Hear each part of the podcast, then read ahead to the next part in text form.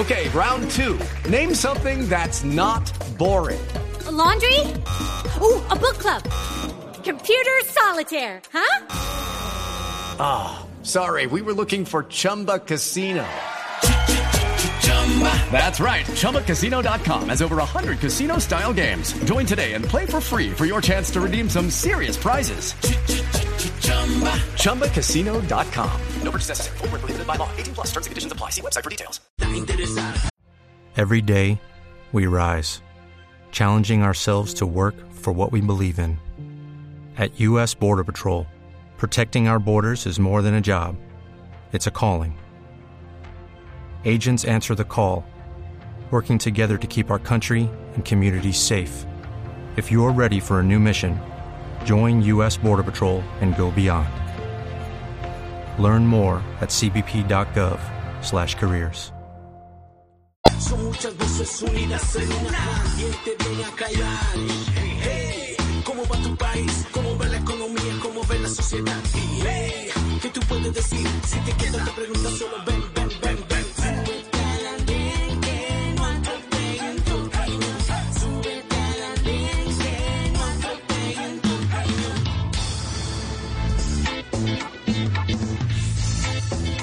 Hola a todos, feliz noche. Ya estamos en el andén de Blue Radio, como ustedes lo escuchaban, para que no atropellen la opinión. La pregunta, ¿por qué los de las FARC están en el Congreso y no en una cárcel? Esa pregunta del millón volvió a, ser parte de nuestra, eh, nuestros debates, nuestras discusiones esta semana en Colombia. Esa pregunta que fue tan recurrente durante la época del acuerdo de paz, del proceso de paz, del plebiscito, de la campaña del plebiscito de hace cuatro años, pues se volvió a poner sobre la mesa esta semana justamente por la llegada de Sandra Ramírez a la vicepresidencia del Senado por el estatuto de la oposición, pero también porque aquí en una entrevista en Blue Radio dijo que esa exguerrilla no había cometido reclutamiento de menores ni crímenes sexuales, además que la JEP no la había llamado, no la había citado a declarar. Pues para que debatamos sobre eso, ya están subidos en el andén esta noche, ahí ustedes los ven, los van a escuchar. Nicolás Goyeneche, Nicolás, buenas noches, ¿cómo van las cosas? Muy buenas noches, Ricardo. Muy bien, a pesar de lo que ha ocurrido esta semana, pues muy triste que, que, nieguen lo que, lo que el país entero sabe y lo que el país entero conoce. Pero más allá de eso, muy bien, Ricardo. Bueno, sigo saludando a Cristian. Cristian Romero, buenas noches. ¿Cómo van las cosas?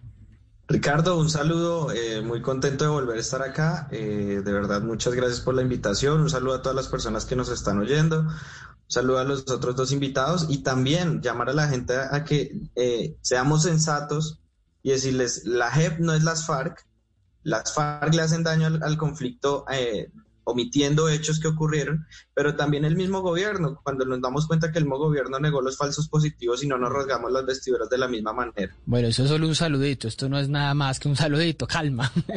y saludo por primera vez a María José Gómez, que se sube al andén, abogada, activista de exiliados desde Argentina, está, está en Buenos Aires, María José, ¿no? Buenas noches, ¿qué tal va todo?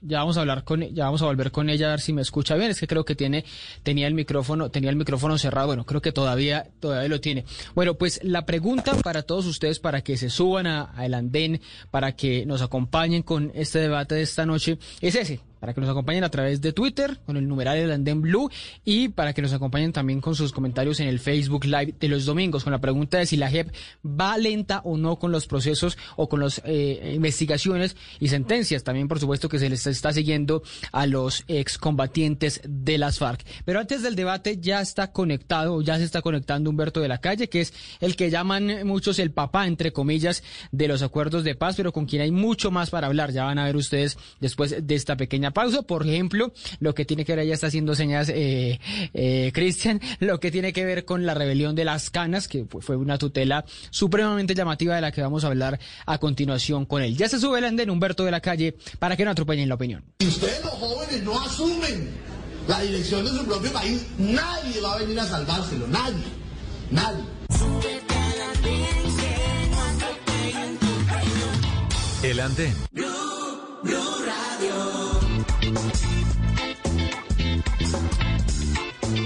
Bueno, les decía, está ya subido en el andén el doctor Humberto de la Calle. A ver, este juego de palabras que voy a intentar puede parecer un poco facilista, pero creo que es ideal para, para describir un poco lo que, lo que pasó. De la calle hizo que pudieran salir a la calle. Un poco cliché, un poco eh, eh, facilista, pero esa es la conclusión de la tutela que usted y otros firmaron con muy interesantes argumentos de igualdad, de libre desarrollo de la personalidad, de libertad de locomoción, con la que le ganaron ese pulso de alguna manera al gobierno para poder salir al aire libre el mismo tiempo que nosotros, los de 18 a 69 años.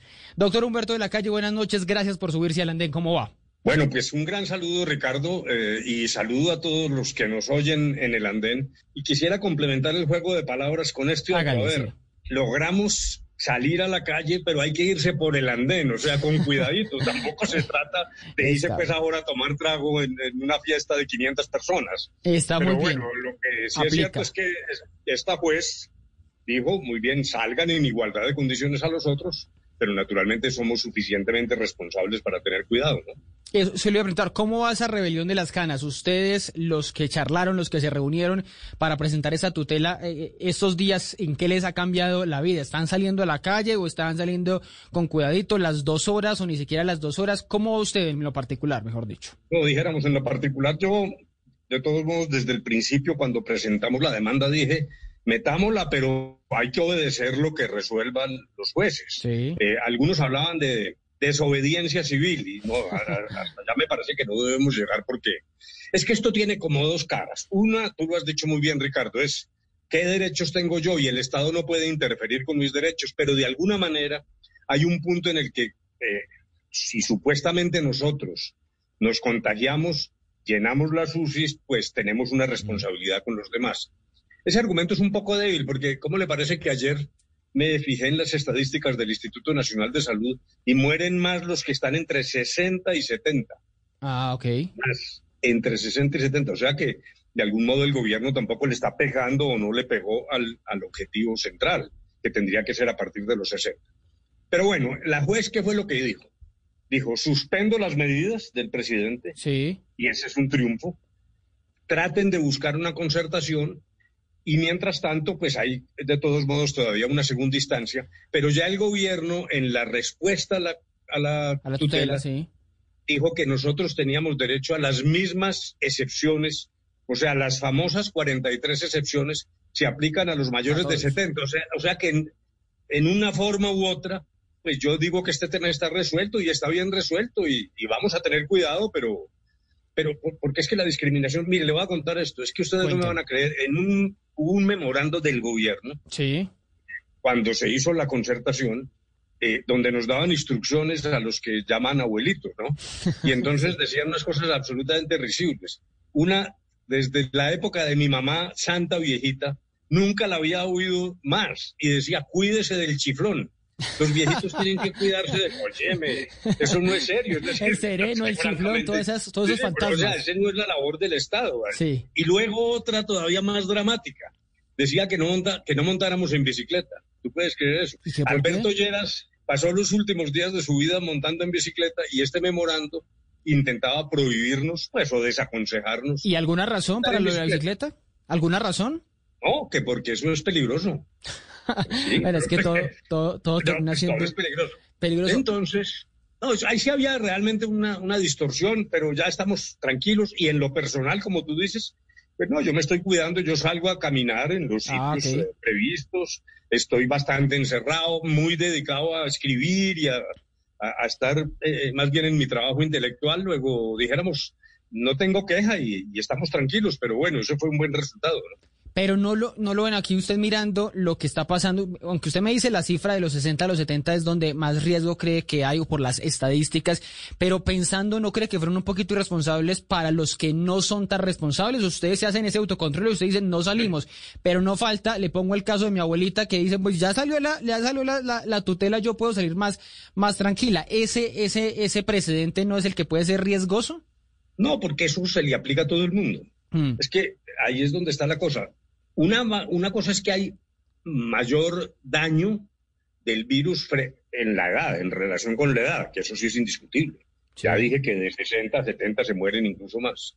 Ese es un punto, pero eso aplica a todos. De la misma manera que las comorbilidades, como las llaman ahora la diabetes, la hipertensión, pues afecta a personas menores de 70. Entonces, nuestro propósito no era enviar el mensaje irresponsable como te digo, salgamos pues a, a- a bailar ahora eh, en las calles, pero manejémonos todos en función de nuestra responsabilidad. Claro, hay responsables mayores de 70, pero lo hay, los hay también menores de 70 y menores de 70 con diabetes y menores de 70 con Con todas las hipertensión. comorbilidades, sí. Pero el punto más crítico me parece a mí que es, es- es el siguiente, porque claro, yo entiendo que esto es discutible y es complejo, yo tampoco voy a dogmatizar y uno también tiene que entender, pero la directora del Instituto Nacional de Salud, la doctora Ospina, dijo, quiero advertir que como se están acabando las UCIs, a los más viejos no, los vamos a, no les vamos a dar UCI, no les vamos a dar respirador.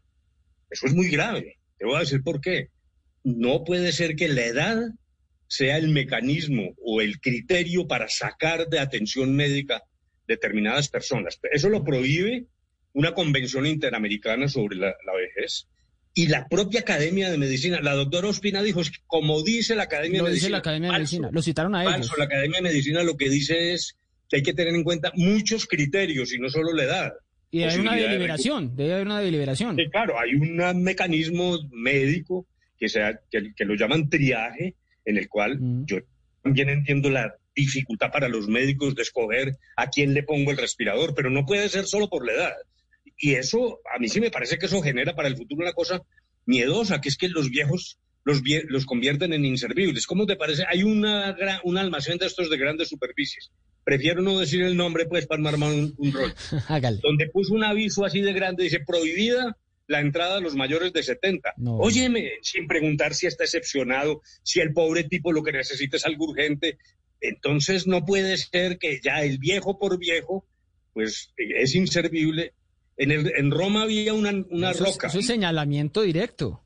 No, no, pero total, usted aquí no entra y le dan instrucciones a los porteros y entonces además la cosa es muy grave porque a los judíos les ponían una estrella amarilla. Eso, eso le iba a poner el ejemplo nazi, pero no quería ser tan exagerado, pero sí. Sí, exacto.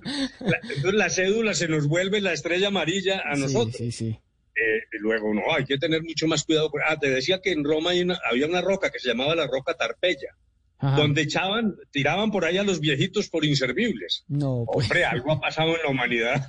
Algo, algo hemos Antes evolucionado. de Cristo hasta hoy. Algo hemos evolucionado, sí. Óigame, eh, esta, esta pandemia me está contando, a usted le ha tocado pues escribir, dedicarse a escribir, le ha tocado Sí, sí. pues quedarse encerrado y pues le tocó padecer algo muy triste que fue pues la muerte de, de, de doña Rosalba. Pero más Así allá de eso, más allá de, de, de la muerte de su compañera de vida, de su esposa, quisiera preguntarle por eso que me parece en, en, en- en palabras de alguien como usted pues que, que quisiera escucharlo, ¿qué es para usted la muerte? ¿Qué significa para usted ese, ese momento de la vida que es la muerte? Sí, yo he estado meditando en el tema, tú lo adviertes muy bien, mi señora murió no del COVID, pero Sí, sí, sí. en momentos de pandemia, Ujú. pues lo cual significa esos eh, duros momentos en que casi ni podíamos entrar, no hubo, dijéramos, una ceremonia eh, abierta al público, diez parientes éramos los únicos que podíamos acompañarla y eso es duro. Sin embargo, eh, a partir de esto y también, pues, claro, hay una cierta maduración en la vida donde la reflexión sobre la muerte empieza a ser una especie de compañera permanente. Yo no es que uno se quiera morir y a lo mejor ya en ese momento, pues naturalmente sufrirá, pero me parece que la cultura occidental ha generado algo que es muy, que es una gran distorsión. Los orientales aterrizan a la muerte con, más tranquilidad. Aquí en Occidente esto se nos ha vuelto la supervivencia como una especie de obsesión, Mm. el deseo de durar más. Entre otras cosas, durar más, pero ¿en qué condiciones? Porque eso de prolongar la vida demasiado también me parece que es un error. A veces los médicos se les va la mano manteniendo viva a una persona sin necesidad. Entonces, eh, para eh, concretarme, no, no, asumir esto como un tránsito. eh, eh, antes de nacer, para mí no había nada. Después de morir, no habrá nada. Y dijéramos que tiene que asumirse como un fenómeno natural. No es ese golpe que, que, que usted describe, Exacto. la diferencia entre orientales y occidentales. Aquí se ve más como un golpe, si le entiendo bien, ¿no? En- entre otras cosas, lo curioso en Occidente es, eh, dijéramos, la mayoría cristiana, y dentro de esa mayoría cristiana católica, que piensa que el muerto va a una mejor vida. Sí. Entonces, si va a una mejor vida, ¿por qué sufrimos tanto? Es, que es una cosa como paradójica, ¿no? Sí, Si sí. vamos a una mejor vida, que esto es lo que piensa el budismo, etcétera, pues deberíamos aterrizar con mayor suavidad y sin tanto sin tanta angustia, Bueno, que es una que al- algunos dicen que somos muy egoístas y no queremos que ese otro se vaya para una mejor vida. Esa es la, ese es el argumento también de los, de los, de los más Ah, claro. creyentes. Pero, Oye. pero entre otras cosas, a propósito, muchos dicen que es que el que muere es el que se queda vivo. Eh, sí, El daño de la muerte lo padecen es los otros. Claro, claro que sí. Entonces, por mil eh, razones, por mil razones que, mil razones, sí, que, sí, que correcto. caben ahí. Oye, ¿y cómo fueron esos últimos días de ustedes dos en medio de esta pandemia? Usted con doña Rosalba esos últimos días enfrentando esta pandemia y usted lo vimos ahí en la foto, muy bonita, usted haciendo de la fila, comprándole los medicamentos. ¿Cómo fue eso? No, dijéramos que el diagnóstico desde el principio era un diagnóstico fatal. Era una enfermedad imposible de superar. Eh, un cáncer cerebral que siempre tuvimos claro que en lo que se hizo médicamente con mucho amor por parte de los médicos fue, dijéramos, atenuar la circunstancia del deterioro. Ella eh, fue, tuvo una gran resignación, ¿sabes? Nunca la oí quejarse, decir, ¿por qué me pasó esto a mí? Nunca. Entendíamos que, repito, es la naturaleza. Y ahí déjame eh, contar una anécdota. El- este gran ateo y filósofo Hitchens, el británico Hitchens, eh, su esposa le tuvo un cáncer Sí. y en el medio del desespero la esposa le dijo, Christopher, ¿y por qué yo? Y él le contestó, ¿y por qué no? ¿Por qué no? Todos pertenecemos a la raza humana. Hasta un pequeño virus invisible nos puede Nos matar. puede Luego, sí. luego dijéramos, resumo la respuesta diciendo que asumimos tanto ella como yo con la tranquilidad, no dándonos con la piedra en los dientes, la blasfemia, la queja, qué fue lo que me pasó, qué he hecho yo. No, lo que hemos hecho es que somos humanos. Y vivir, ¿no? Supongo, y vivir allá- todo ese tiempo. Y vivir, y vivir en ese tiempo con las crecientes limitaciones que ella tuvo, pero pues al final el desenlace, pues bueno, así es, esa es la vida, no hay nada que hacer. Óigame, a muchos no les gustan estas preguntas de suposiciones, pero se las voy a hacer. Dos, dos nada más. Sí. Una, si usted estuviera en estos momentos, si usted hubiera ganado hace dos años, como querían muchos, si usted hubiera ganado hace dos años, ¿qué estaría haciendo hoy diferente para enfrentar esta, esta pandemia del coronavirus? ¿Qué, qué ingrediente le agregaría? No sé, no estaría haciendo el programa de los, de las tardes, no sé, algo, algo que no estuviera haciendo en este momento o que estuviera haciendo. Para empezar, pues estaría encartado, ¿no? Porque hay que, Claramente. hay, que hay que reconocer que fue la rifa del tigre y que el doctor Duque, pues, según Se la ganó. nunca pensó que le iba a tocar esto. Sí. Pero yo, para contestar, yo distingo prepandemia y pandemia. Ujú. De pandemia, pues eh, hubiera hecho cosas extraordinariamente distintas. Sigo pensando que la- las, las nociones incorporadas en, en el acuerdo del fin del conflicto eran una ruta para Colombia. Mm. Eh, me parece que hubo, eh, aun cuando ha mejorado, pero hubo demoras en, el, en la instauración de los programas de desarrollo con enfoque territorial y hay cosas que el Estado no está cumpliendo. Sí. La reforma política está en ceros, En la reforma rural con muchas dificultades y ahora se anuncia por parte del Centro Democrático otra arremetida contra la jurisdicción especial. O sea que ahí yo estaría haciendo casi que lo contrario de lo que está haciendo el doctor Duque. Ya en la pandemia yo no soy crítico, me parece que puede haber cometido errores, pero claro, las cosas vistas después, predecir el pasado siempre es muy fácil. Sí, la, Luego, la no, alineación yo- del partido de fútbol. La alineación del partido de fútbol. Exacto. En, en mi tierra los que juegan eh, billar dicen la carambola después de hecha es fácil. Sí, claro. De- después de hecha es facilísima. Pero no, yo, yo creo que ahí dijéramos dis- diferencias entre Duque, Claudia López, en fin, que además son comprensibles, son visiones también distintas, es una cosa más profunda.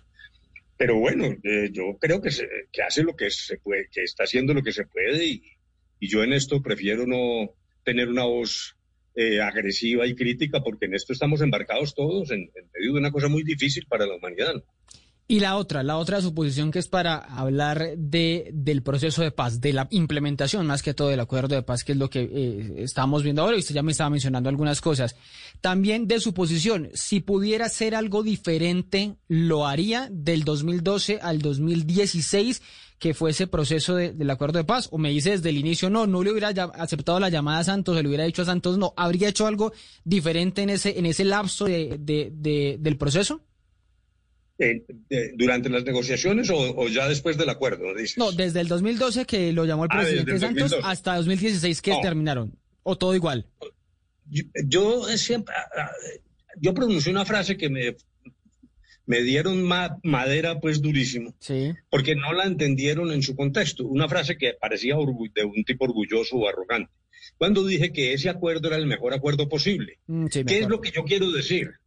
Es que no hay una calificación de los acuerdos como los terremotos, la escala Richter o las notas de un estudiante que gana con tres y pierde con dos con ocho. Eso no existe. Por lo tanto, yo sostengo el mejor acuerdo es el que logra ser firmado. Esa- ese texto fue firmado. En ese sentido es el mejor acuerdo posible. Claro, yo creo que las FARC hubieran querido unas cosas y de pronto nosotros otras. Pero allí fue el punto de encuentro y en ese sentido yo casi siempre digo, yo no le cambiaría nada, eh, porque es que ese es, un orga- ese es, una, es como un reloj suizo. Eso usted le quita un- una Y pieza se- Y se desbarata. y se desbarata. Mm. Por ejemplo, para ser concretos, el Centro Democrático decía, no, pues que no vayan al Congreso, en cero participación política, no hubiera acuerdo. Sí. No es que fuera mejor o peor, es que no lo habría.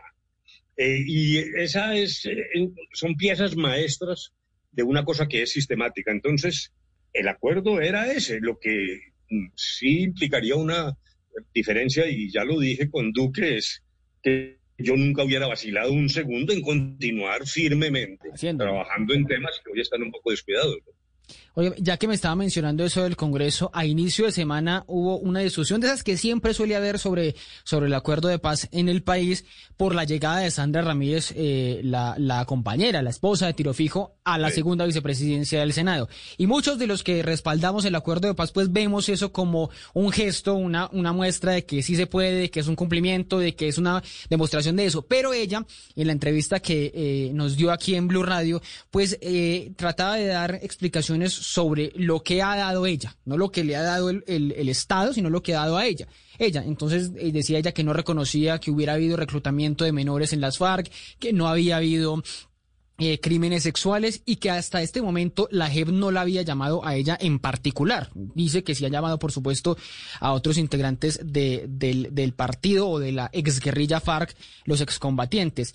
Todo eso, eso que dice ella que genera cierto rechazo de la gente, ese negacionismo, esa, esa lógica, esa retórica de las FARC, no les termina na- dando la razón en algo a esos que hablaban del no, a esos que decían, vea, eso es lo que va a pasar, ellos van para el Congreso, pero no le van a responder a la justicia. Bueno, entonces, eh, eh, sobre la primera afirmación que tú hiciste, yo la comparto plenamente. Es, más allá de la conducta personal de cada quien y de las FARC como conjunto, pues se firma un acuerdo y el ingreso a la mesa directiva del Congreso, pues es un acto de reconciliación y debe leerse de esa manera. Es un acto positivo que muestra, hombre, sí podemos. A uno puede que no le guste un congresista X, Y o Z de otro partido, Que esté en la presidencia del fue- Senado, por ejemplo. por ejemplo. Pero fue la decisión que tomó Sí. el Congreso y en ese sentido, pues estamos funcionando con unas reglas de juego que en el caso de Sandra, pues tienen mayor, tienen ese contenido simbólico que tú dices. Ahora, yo no, no, no oí las declaraciones de ella, pero el negacionismo de las FARC sí me parece muy nocivo. Mm. Porque eh, eh, hay cosas que son realmente indiscutibles, son evidencias. Y a estas alturas de la vida, en vez de estar negando, lo que tendrían que hacer es reconocer ante la jurisdicción y ante la Comisión de la Verdad, por mil razones que de alguna manera tú ya las diste, porque eso sí genera cierto desconcierto, pero sobre todo por una, una fundamental. Si la actitud de las FARC es la del negacionismo, los demás responsables militares que se desviaron y terceros financiadores van a alegar lo mismo. Dicen, bueno, no, yo tampoco hice nada. De hecho, está ocurriendo. Hay, hay militares que se han presentado a la JEP a la, a la, a- por la vía del reconocimiento, Sí. que se supone que es para aportar verdad, a decir, no, yo vengo a sentarme aquí a que me pruebe el Estado porque yo soy inocente. No, pues si ese es el juego, Si ya es la fue actitud, juzgado. es otra cosa, sí. Sí, claro, para- no se trata de repetir un juicio simplemente porque te voy a rebajar la pena, no, se trata es de aportar a las víctimas y a la verdad. Entonces, el negacionismo es muy mala conducta para todos los responsables, porque precisamente la Comisión de la Verdad es un instrumento sí. para facilitar la reconciliación.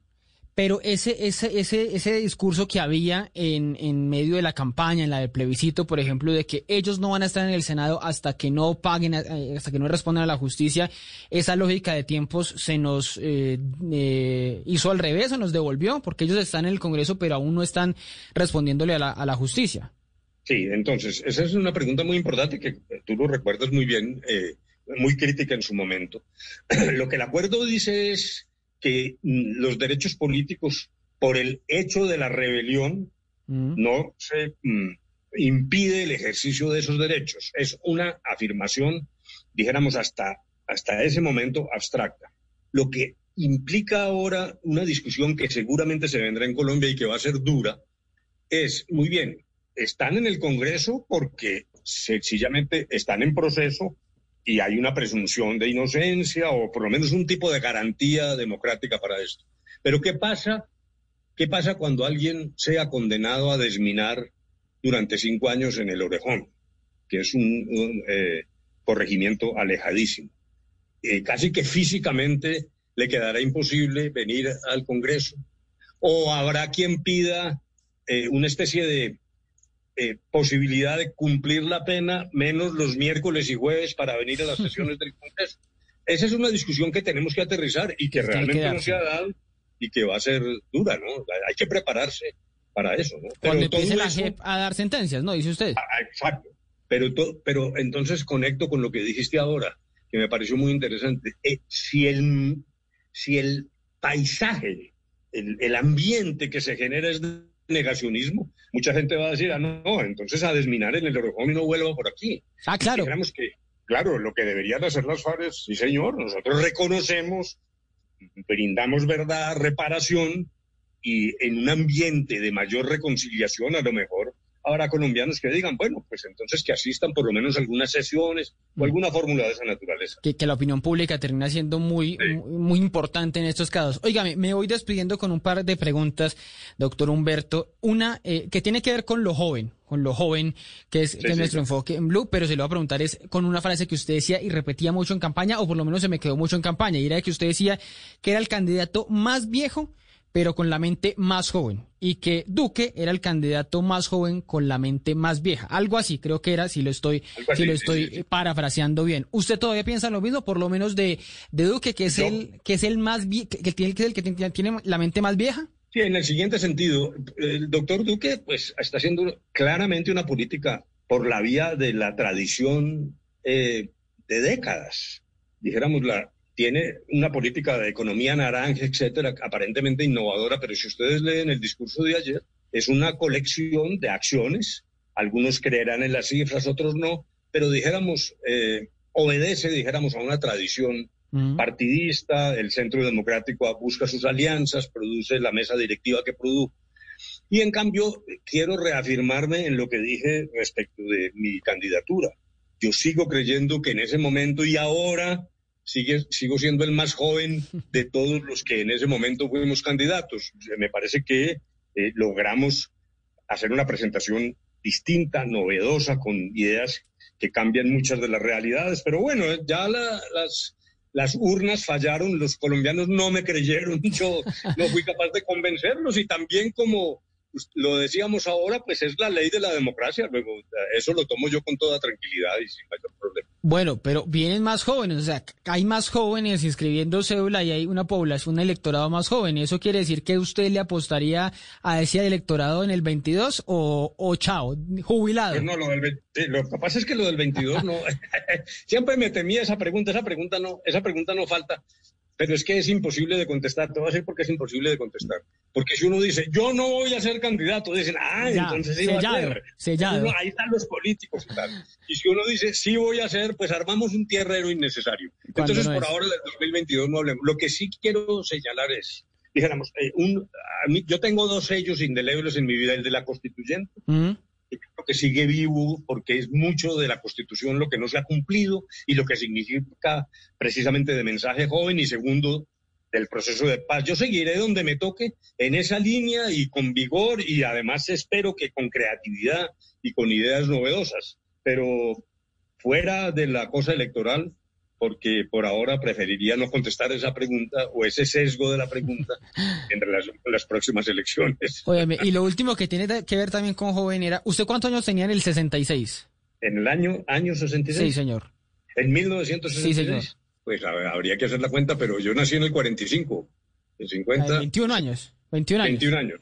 Bueno, el- es que le quiero recordar sobre el titular ese que me parece maravilloso, ese de la patria que dice cancelan la beca a un estudiante subversivo. Ah, sí. Ese titular de abril del 66, aquí lo estoy, aquí lo estaba viendo. Sí. Eh, y quiero preguntarle, por- obviamente, porque esa es una Manizales, obviamente muy conservadora, muy goda más de lo que siempre ha sido, no sé, en ese momento usted cómo, cómo la veía, pero eh, ¿qué se acuerda de ese, de ese momento, de esa historia que obviamente la utilizaron contra usted en la campaña? Porque es que decía, cancelan la beca a un estudiante subversivo, entonces usted era guerrillero desde, desde chiquitico, Sí, sí, sí, sí, sí, desde claro, los no. 21 años. ¿Qué pasó ahí? ¿Cómo fue esa historia? Porque Eso vea, está clarísimo. No, se lo lea. En las horas de la tarde, el gobierno departamental, por intermedio de la Secretaría de Educación, dictó un decreto por medio del cual se cancela la beca que venía disfrutando el estudiante de la Universidad de Caldas, de la Universidad de Caldas, Humberto de la calle Lombana. O sea, de decreto y todo se fue usted en ese momento. Sí, sí, sí.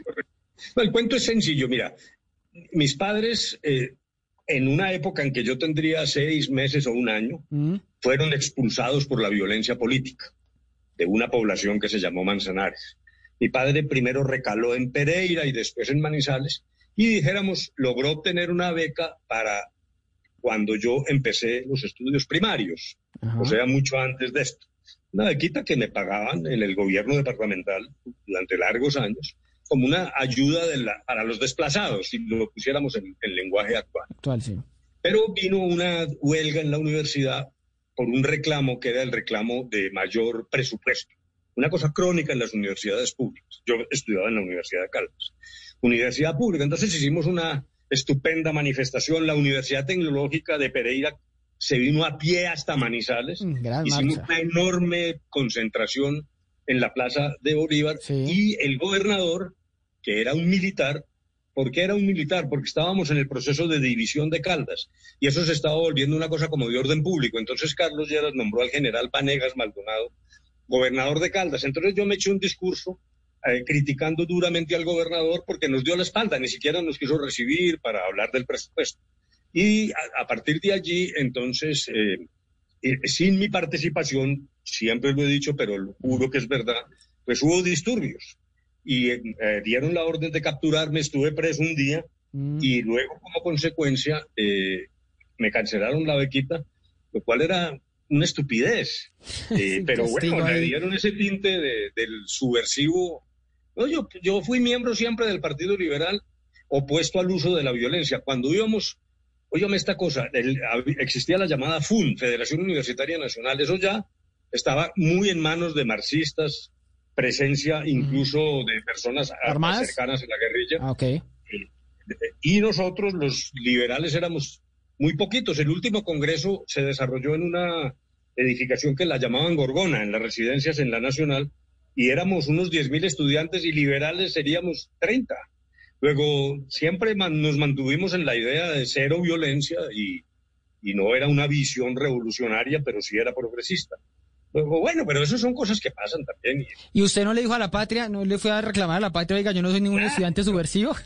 No, no, no, no, eso, eso- acontecimientos que pasan en la vida y que uno eh, ya, yo tengo ahora la ventaja de estar por encima del bien y del mal y ya no, no quiero guardar odios. La peor esclavitud es el odio. Esa es una buena Eh, frase. Un día eh, Borges, el poeta, dijo, el, el, el antídoto contra el odio es el olvido, no el, no el, no el otro odio. El otro odio. El No olvido es una buena, es un buen castigo también para, para muchos también es un buen castigo.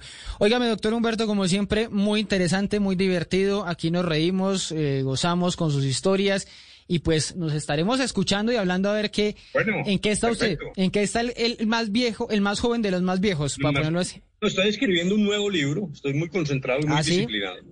Sí, sí, y espero, voy a ver si logro salir pronto. ¿Y de qué va a ser el Eh, libro? realmente. Pues quiero hacer un recuento de acontecimientos, como un poco lo que eh, acabamos de hacer tú y yo. Sí. No unas memorias, porque eso es muy aburrido y yo tampoco doy para tanto.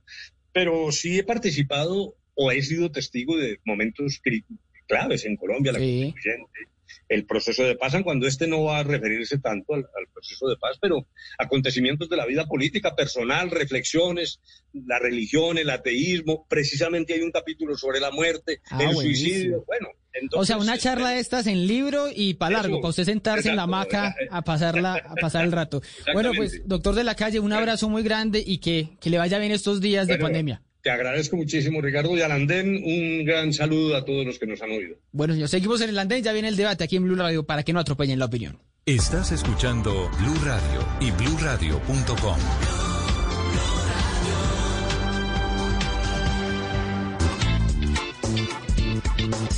Bueno, seguimos en el andén de Blue Radio. Recibo sus mensajes a través de numerar el andén Blue, como les decía, de Facebook, eh, en el Facebook Live de los domingos. Sus comentarios a la entrevista con Humberto de la Calle, también a la pregunta de esta noche. Bueno, ya, ya de la calle estaba hablando un poco de lo de la JEP, pero bueno, todas las cosas que hablaba, pero sobre todo de lo de Sandra Ramírez, que fue lo que causó toda esta discusión o que reviviera toda, esta discusión esta semana. En las últimas horas, la JEP emitió un comunicado diciendo que, pues, eh, estos señores de las FARC iban a estar eh, citados para responder por este caso 07, que es el que tiene que ver con el reclutamiento de menores y de alguna manera de carambola esta declaración de Sandra Ramírez pues terminó activando esto que está ocurriendo en la JEP, que es la citación para que grandes responsables, máximos responsables, allí está incluido por ejemplo Timochenko, pero también Pastor Alape o un señor como eh, Pablo Victoria, Pablo Catatumbo o Julián Cubillos, eh, Carlos Lozada, que es el actual, que son actualmente dos congresistas, pues tengan que responder a la justicia por reclutamiento por crímenes sexuales contra los menores de edad. Esa pregunta que le hacemos a ustedes a través de numerar el Andem Blue se la traslado primero a Nicolás, si la JEP va lenta o no con los procesos eh, que enfrentan los excombatientes de las FARC y eso qué significaría en estos momentos, Nicolás. Bueno, Ricardo, creo que, claro que va lento, pero pues nuestra justicia, aún la justicia ordinaria es lenta. Veo con malos ojos que no llame la, Jurisdicción Especial para la Paz a, declarar a Victoria Sandino o a Sandra Ramírez. A Victoria Sandino porque sabemos por testimonios de víctimas de reclutamiento forzado, menores de edad, que acudían a Victoria Sandino y Victoria Sandino en busca de protección y Victoria Sandino pues básicamente no les daba la protección que, que por la que clamaban y permitía que el secretariado cometiera vejámenes, que sus propios compañeros de filas cometieran vejámenes contra las menores reclutadas, abortos forzados, violaciones. Entonces creo que, Victoria Sandino tiene también mucho que aportar. Y Sandra Ramírez, Griselda Lobo, también tiene mucho que aportarle a la JEP. Finalmente fue la compañera de Manuel Marulanda y no solo su compañera sentimental, no solo lo que podríamos llamar su, esposa en, en, el monte, sino que también servía como radiooperadora y servía como, como la que realmente contestaba y leía los correos que llegaban a Manuel Marulanda. Entonces, también es una voz importante que estoy seguro tiene mucho por decir y por aportar a la verdad y que debería ser llamada ante la JEP. Y le decía que la JEP va lento como toda la justicia en Colombia, pero es importante que resaltemos que ninguno de los siete macrocasos que, que se han abierto mm. han superado el paso por la sala de reconocimiento no ha habido la primera audiencia de reconocimiento de responsabilidad. Estamos en una etapa en la que los que llaman la JEP cuentan su versión, cuentan su verdad, las víctimas cuentan la verdad, se confrontan, la JEP comienza a buscar pruebas, pero no hemos tenido la primera audiencia en la que efectivamente los máximos responsables digan, sí, cometí esto, esto, esto, se cometió esto contra tales víctimas. No ha sucedido, estamos en una etapa pues anterior a eso y tampoco se ha dado el primer escrito de, la sala de reconocimiento resumiendo verdaderamente qué es lo que está pasando, es decir, que el tribunal no, no ha comenzado a operar. La sala de reconocimiento sí, el tribunal en temas de verdad y de justicia aún no, a pesar de que ha tomado algunas decisiones como apelaciones o decisiones sobre extradición, pero en realidad lo que ha operado hasta ahora es la sala de reconocimiento. Le, me, me quedo con eso, que una, de las cosas que usted dice que es, eh, pues que Sandra Ramírez o Victoria Sandino, que de acuerdo no son llamadas en esta, en este comunicado de la JEP, en este auto de la JEP sobre eh, reclutamiento de, de menores de edad. Eh, dice usted que no están, solo están hombres, pero que no están y que serían mujeres que le aportarían mucho a la JEP, que le aportarían mucho a la verdad. Entonces, eh, ¿reconoce usted que eh, a través de la JEP es que podemos llegar realmente a esa, a esa verdad, porque veo que hubo muchas críticas, se ha abierto muchas críticas, ha habido muchos intentos por reformar la JEP, incluso la presidenta de, la, de esa jurisdicción ha dicho es que las demoras eh, que estamos viviendo hoy fue, por ejemplo, por las objeciones que hubo a la ley estatutaria, pero se reconoce entonces que a través de esa fórmula de la, de la jurisdicción de paz es que vamos a tener la verdad de lo que pasó en el conflicto con la guerrilla de las FARC, por ejemplo. Pues Ricardo, yo no es que no crea en, la, los tribunales de justicia transicional. Creo que, que la JEP tiene unos errores de, diseño que exceden su celeridad, que exceden esa eficiencia con la que pueda uno estar funcionando. Me parece que los que criticamos a la JEP no criticamos a la JEP por ser lenta, la criticamos por otras cosas, la criticamos por porque consideramos que le falta legitimidad y que una justicia transicional tiene que partir de, de un reconocimiento popular más grande que el que ha tenido la JEP. La JEP, lejos de, de, de representar acuerdos, para Colombia representa desacuerdos. Y esas modificaciones tratan precisamente de que solucionemos un poco esos desacuerdos y podamos hacer una jurisdicción especial para la paz con la que estemos cómodos los uribistas, los liberales, la Colombia humana, el pueblo, los verdes, que generen mucho más consenso alrededor de la justicia transicional y mucho menos desacuerdo y lamentablemente la vía para eso es las modificaciones. Entiendo a la presidenta de la JEP, Patricia Linares, que las opresiones, que, la, que se demoraron mucho en desarrollarse las normas, pero tampoco podíamos pretender que a pesar de que se ganó, de que ganamos el no en el plebiscito, la JEP iba a estar implementada a los ocho días o al mes, como estaba en el acuerdo. Había que hacer modificaciones y las opresiones, a pesar de que no pasaron en el Congreso, siento que no tiene nada de malo presentar objeciones en el sentido de que hay que modificar la JEP para generar acuerdo, para generar legitimidad, porque hoy en la última encuesta de Gallup el 53% de los colombianos la rechaza. Entonces, una institución como la Pero usted ha visto, usted ha visto el reconocimiento, usted ha visto el reconocimiento del Congreso, usted ha visto el reconocimiento de la Fiscalía, bueno, últimamente de la de las fuerzas de las fuerzas eh, militares, bueno, de los partidos políticos, eh, todos esos tienen también muy poco eh, respaldo, pero por eso carecen de legitimidad. Bueno, también las mismas cortes, la, la rama judicial es muy, muy impopular, pero por eso carece de, de legitimidad, por el simple eh, poco respaldo en las encuestas. No, Ricardo, yo considero que eso más que a la legitimidad apunta a la favorabilidad que tiene. Entonces, no afecta la legitimidad directamente. Lo que realmente afecta a la legitimidad de la JEP es que nació de un proceso en el que se burló voluntad popular, que se pretendió hacer una refrendación congresional y pasarla por popular. La JEP para mí es perfectamente legal, pero le falta legitimidad en el sentido de que hace el proceso que no contó con respaldo popular, que vemos hoy sigue sentando pues mucho desacuerdo aún cuatro años después y es precisamente porque no se hizo un proceso que revistiera de legitimidad popular las, el desarrollo normativo del acuerdo, a mi modo de ver. Sé que pues no compartirán eso, mi posición muchos de, de los panelistas de hoy, pero siento que si hubiéramos hecho modificaciones más profundas al acuerdo antes de firmarlo en el Teatro Colón, que se sintió como un conejo a la democracia, tendríamos unas instituciones de, de, justicia transicional mucho más legítimas que generen acuerdos y que no generaran el desacuerdo que hoy estamos viviendo. Sí. Y, e insisto, no es un tema de si la JEP va rápido o no, sino es un tema de legitimidad y también una, pues, un cuestionamiento grande sobre la imparcialidad de los jueces que hoy están en el Tribunal de Paz. Pero pues no quiero extenderme mucho para empezar entonces Ricardo, si bueno, continúe, pues después sigo con eso. Para que escuche a, a Cristian, y bueno, estoy esperando a ver si, si María José, que tiene problemas ahí con el internet, se alcanza a conectar. Cristian, eh, la pregunta, pero usted me, la resolverá con todas las respuestas también que seguramente tendrá para, para Nicolás. ¿Va lenta la JEP? ¿Va eh, de forma ilegítima? Eh, ¿Está actuando? Eh, ¿Los colombianos sienten que los de las FARC están en el Congreso y deberían estar en la cárcel? ¿Qué hacer ante esa eh, discusión tan eterna eh, que hemos tenido? ¿Qué hacer en este momento con la JEP si hay que meterle modificaciones, por ejemplo, ahora en el nuevo Congreso. Cristian.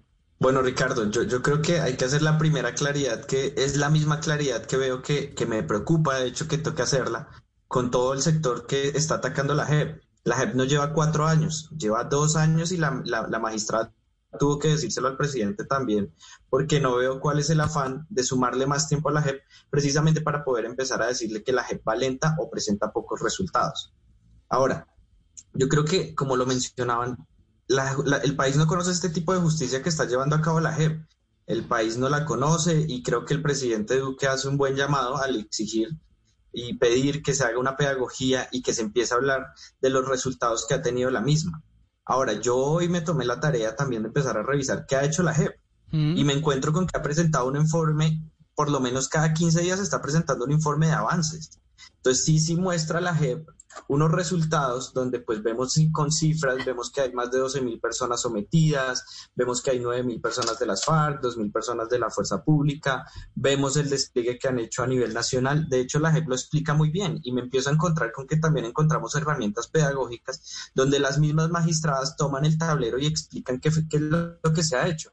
Explican que se han tomado 1.600 decisiones de fondo, explican que ya se han tomado más de 29 mil decisiones judiciales. O sea, la JEP sí está avanzando pero no hay ninguna sentencia, ¿no? No hay ninguna sentencia de momento, o sea, no tenemos, ahorita escuchábamos a de la calle decir, no, es que cuando haya sentencias y el señor eh, fulanito de tal se vaya a desminar cinco años en el, en el orejón, pues esa es una decisión, eh, por ejemplo, de momento ni, ni, ni las penas alternativas, bueno, ni las penas de cárcel, ¿no? El país aún no conoce esta justicia y a la gente le ha tocado muy duro porque el mismo Estado y la misma institucional la, está atacando. Entonces, ¿cómo hacemos cuando el mismo país, cuando los senadores, los, el presidente, los ministros se dedican a atacar la propia justicia que deberían estar defendiendo esa institucionalidad para que no nos pase esto? Es entendible que pues obviamente aquí no nos va a pasar como los juicios de Nuremberg, donde pues en 11 meses resolvieron eso porque pues allá ganaron una guerra Aquí estamos solucionando un conflicto que solucionamos dialogando donde hubo unas negociaciones. Es muy diferente esos dos casos.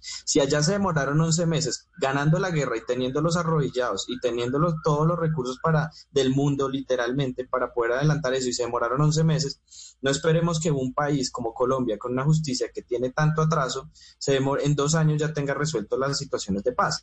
Ahora, aquí hay que apostarle mucho a la paz, hay que creer en nuestra justicia, hay que creer en la institucionalidad. La JEP acerta al seguir el llamado del, del, caso 7, que precisamente es la reclutación de los niños y la utilización de ellos en el conflicto armado. Y esto no es nuevo, esto no fue porque el presidente dijera, oiga, le voy a jalar las orejas a la JEP. Eso se lleva desde marzo del 2019, donde en el mismo informe empiezan a presentar que en octubre se realizaron unos avances, que se están teniendo las dos versiones, y esto es como cuando ocurría algo en el colegio cogían a los dos pelados, hay que llamarlos y decirles, venga, presente sus declaratorias y, Nicolás no me, no me deja mentir, hay que escuchar ambas partes, hay que escuchar toda la verdad, pero como lo decía en un inicio, Aquí todo el mundo se queja de que no, que las FARC están negando el reclutamiento de los niños y sí, eso hace mucho daño porque sabemos que tal vez es, una mentira eh, de frente a los colombianos, pero aquí nadie se indignó cuando los militares salieron a violar a los, a los niños, cuando vinieron extranjeros. Entonces hay que ser también serios en esas cosas, no podemos solo indignarnos porque es las FARC y es nuestro enemigo político y es el fantasma que, que mantenemos que mantener vivo para poder seguir con nuestro discurso político de algunos sectores, sino pues seamos serios en que aquí hay que aportar todos y todos se para que se diera una paz en el país. Cristian, pero usted dice que no es por el jalón de orejas lo que hizo la, la eh, en las últimas horas que emitió el comunicado diciendo, mire, hemos citado a estos señores para responder ante la jurisdicción por reclutamiento de menores, pero es lo que queda en la, es la, es la idea que queda. O sea, el presidente Duque pide el martes de esta semana, después de la entrevista de Sandra Ramírez, oiga, necesitamos que la JEP dé resultados, resultados en lo que tiene que ver con narcotráfico, en lo que tiene que ver con reclutamiento, en lo que tiene que ver con crímenes sexuales, y, y no sabíamos la JEP en qué estaba. La JEP supuestamente está enfrentándose a unos señores de las FARC que no están cumpliendo, pero lo que queda en el imaginario es que la JEP tampoco está haciendo o que está haciendo su trabajo muy lento. ¿No es eso lo que está quedando en el, en el imaginario? Ricardo, como le decía, pues es que aquí la gente no conoce el tipo de justicia de la JEP y ni siquiera conoce a veces ni siquiera sus, sus, propios derechos constitucionales. Entonces aquí la gente le venden un discurso de que la JEP está actuando mal, de que la JEP no es rápida, de que la JEP se está llevando todos los recursos del país, porque lo he visto todo el día en Twitter, que son ataques muy casados, donde le digo que le aumentan tiempo a la JEP. Entonces, eso desinforma mucho al ciudadano y de hecho se repite un poco la campaña del plebiscito, donde pues se movió mucha desinformación. Pero si nos vamos a los hechos, eh, la JEP ha venido trabajando y sí, es una respuesta contestataria, pero es claro en los informes de la JEP que el proceso ya se venía adelantando. O sea, no fue nuevo, no fue que lo abrieran porque dijeron estas declaraciones, irresponsables, como lo digo, porque pues sí le hacen mucho daño al proceso de paz esas declaraciones irresponsables, pero eh, la JEP sí venía trabajando, la JEP viene haciendo su trabajo, lo que pasa es que también seamos sensatos, hay que irnos a informar, como les decía, si ustedes van y buscan en la página de la JEP, la JEP está presentando informes cada, informes cada 15 días y ahí están los resultados. Pero ¿cuándo cifras, veremos justicia concreta? Es decir, justicia de que a, a este señor de las FARC lo están procesando por lo que estamos de acuerdo que es eh, eh, justicia alternativa, penas que no sean privativas de la libertad, pero ¿cuándo habrá una, una pena que implique, por ejemplo, reparación? Eso es lo que quizá la gente está sintiendo que no, no está llegando todavía. Yo creo que, Ricardo, aquí hay que esperar porque pues es un, es un, es un proceso de más de